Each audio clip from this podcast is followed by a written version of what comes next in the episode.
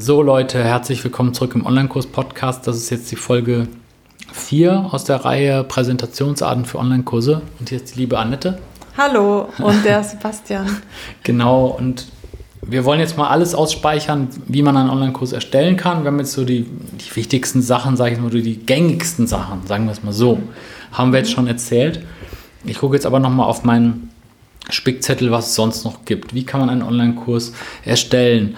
Ähm, zu diesem Thema PowerPoint und so weiter, da gibt es auch noch die Möglichkeit mit so im Prinzip Dia-Shows. Das heißt, wir haben ja gesagt, dass wenigstens, wenn du nur, es gibt diesen, dieses Extrem, dass man ganz, ganz viele Wörter oder so, sehr ganze Sätze auf dem PowerPoint hat, was ja ein Spiel mit dem Feuer ist, ne? weil das teilweise sehr langweilig sein kann. Dann gibt es das, dass man da nur einen Satz hat oder zwei, drei Wörter. Das ist dann dieses minimalistische Steve Jobs-mäßige. Mhm. Oder theoretisch kann man es auch ganz weglassen, dann mal hier und da und einfach nur Bilder zeigen. Das stimmt, ja. Ne? Und dann bist du vielleicht zu sehen in der Ecke, ob jetzt mit oder ohne Greenscreen und zeigst dann irgendein Bild, wo du irgendwas das kannst du natürlich nicht den ganzen Kurs über durchziehen. Mhm. Das wäre ja Wahnsinn. Aber es, es, gibt auf jeden Fall die Möglichkeit, mal eine Lektion hier und da so zu machen, dass man quasi Bilder zeigt, um irgendwas zu illustrieren. Ne? Das stimmt auch, ja.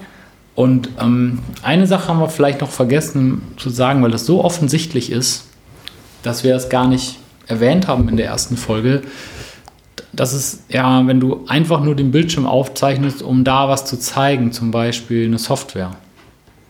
Stimmt, Na, also, klar. Also, wir haben ja die ganze Zeit mhm. gesagt, wir nehmen den Bildschirm auf mit einer PowerPoint-Präsentation, aber wenn ich ein, irgendeine Software zeige, irgendwie, keine Ahnung, wie Microsoft-Software erkläre, klar, dann muss ich, zeige ich halt die Software und, mal, und, und das wird dann eben aufgezeichnet. Fertig. Ne? Stimmt, das ist auch immer sehr effektiv, weil dann kann ja jeder genau sehen, wie es geht und ja. mal mitmacht. Das ist natürlich perfekt, wenn ich jetzt Online-Tools oder Software oder irgendwas zeige. Genau, und das ist ja durchaus bei manchen der Fall. Manche Leute, die zum Beispiel, mhm. es gibt ja diese Kurse, wo Leute Programmieren erklären, jo, ne? Ja, oder wie da, richtig richtig Facebook-Gruppen ein oder ganz genau, genau, genau. Oder was mache ich auf Instagram oder sowas. Das genau. kann ich alles zeigen. Und dann bei Instagram musst du dann halt gucken, mhm. ob du dein iPad direkt, äh, dein, dein iPhone direkt anschließen kannst, wie zum Beispiel Screenflow oder Camtasia mhm. als Feed. Oder ob du das getrennt aufnimmst und dann hinterher dazu spielst, also hochlädst die Bildschirmaufnahme und synchronisierst. Aber wie auch immer, so dieser Klassiker, ich zeige dir Programmieren, klar, das der absolute Klassiker, ich filme meinen Bildschirm ab und mhm. rede dazu. Aber auch da kann man sich überlegen, ob man noch eben unten rechts in der Ecke sein will oder nicht. Ne? Wir hatten ja vor zwei Folgen mhm. darüber gesprochen, über die ähm, Vor- und Nachteile. Ne? Das stimmt. Genau, und was gibt es dann noch? Was gibt es noch für andere Arten? Ja, lass noch mal überlegen. Ach so, genau, eine Sache noch zu dem zu dem, was, was ich gerade gesagt habe, zu dem einfach Bildschirm aufzeichnen, da muss man auch so ein paar Sachen achten. Zum Beispiel, dass der User das in einer niedrigeren Auflösung guckt normalerweise als du. Das heißt, da ist es vielleicht gut, die Schriftarten größer zu stellen und so. Mhm. Also, dass, dass man alles so ein bisschen ranzoomt, weil du hast es vielleicht Vollscreen, auch ein 4K-Display oder so. Oder 5K vielleicht sogar. Und der User sieht es aber nur mit 720 Pixel, kann vielleicht gar nichts erkennen wenn er Pech hat. Das, da würde ich nochmal drauf, drauf Wert legen. Okay. okay, was hattest du noch gefragt, was es noch gibt?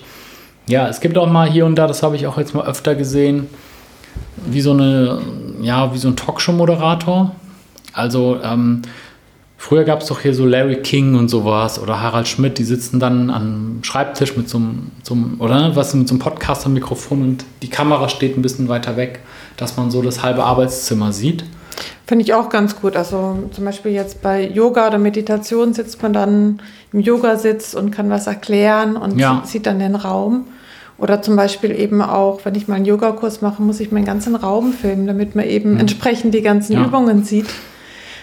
Ähm, das ist natürlich auch noch so ein Punkt. Da kannst du ja noch mal kurz was drüber erzählen, weil ich kann mich da noch dran erinnern, wie du da manchmal geflucht hast mit irgendwie Kamerafeld um oder mit dem Weitwinkel und richtige Beleuchtung und so. Ja, stimmt. Ich meine, wenn man halt jetzt nicht jetzt ein großes Studio zur Verfügung hat, wo alles super beleuchtet ist mhm. und da gezwungen ist, zu Hause zu machen, dann äh, ist es natürlich schon meistens ein Aufwand, weil man muss sich ein halbe Zimmer umräumen, weil man einfach einen großen Platz braucht, weil du streckst deine Arme und legst dich hin und das mhm. ist einfach eine riesen Fläche, die du aufnehmen musst und die dann natürlich auch gut aussehen muss. Mhm. Und da finde ich halt die Vorbereitung dafür schon immer ein bisschen aufwendiger. Na, weil du musst dann den Raum ausleuchten, brauchst ein Weitwinkelobjektiv in der Regel, weil sonst also genau. Also ich habe schon ein Riesenzimmer an sich, ne? also sage ich mal so 30 Quadratmeter. Mhm.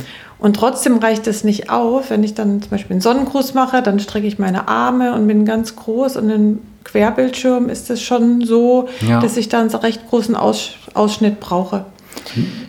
Mhm. Genau, und da ähm, brauche ich halt entsprechend das Weitwinkelobjektiv.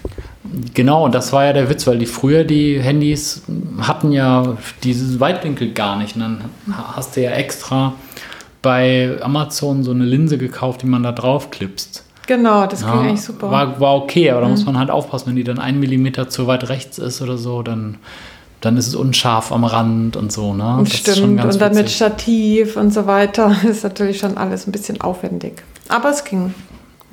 Ja, genau. Ja, genau, das, das wäre noch so. Und ein, also ein oder zwei Sachen fallen mir noch ein, das können wir vielleicht in der nächsten Folge noch besprechen. Stimmt mir auch. Ja. Ach cool, ja, perfekt. Dann fängst du an, weil ich habe es ja aufgeschrieben und du, du hast vielleicht nur im Kopf, dann fängst du an. Okay. Alles klar, okay, bis Leute. morgen. bis morgen. Ciao. Ciao.